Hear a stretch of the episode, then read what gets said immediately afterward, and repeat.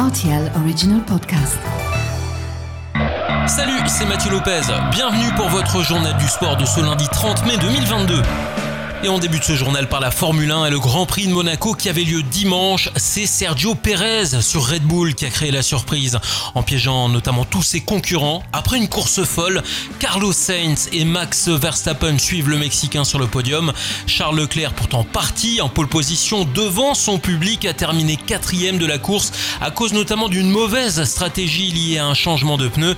Il faut dire que les conditions climatiques ont été compliquées à Monte Carlo et le départ de la course a même été différé tant les trompes d'eau se sont abattues sur la principauté.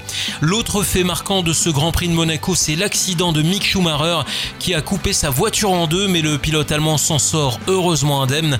Au classement des pilotes, Verstappen reste en tête devant Charles Leclerc et Perez. En MotoGP, la course avait lieu en Italie et c'est Francesco Bagnaia qui a remporté la course malgré un Fabio Quartararo exceptionnel. Le pilote français qui termine deuxième a livré sa meilleure course depuis le début du championnat et conserve également sa première place au classement des pilotes, juste devant l'Espagnol Espargaro.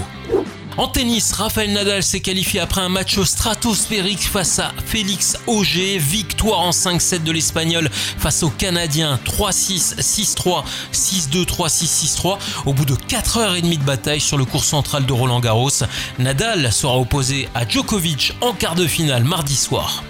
Enfin, on termine ce journal par du football. Saint-Etienne jouait sa peau en Ligue 1 en match de barrage face à la JOCR dimanche soir. À l'issue de la séance de tir au but, c'est Auxerre, club de Ligue 2, qui jouera finalement dans l'élite la saison prochaine.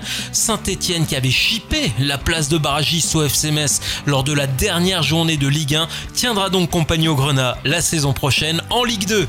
Voilà pour l'actu sportive du week-end et à lundi prochain pour votre journal du sport.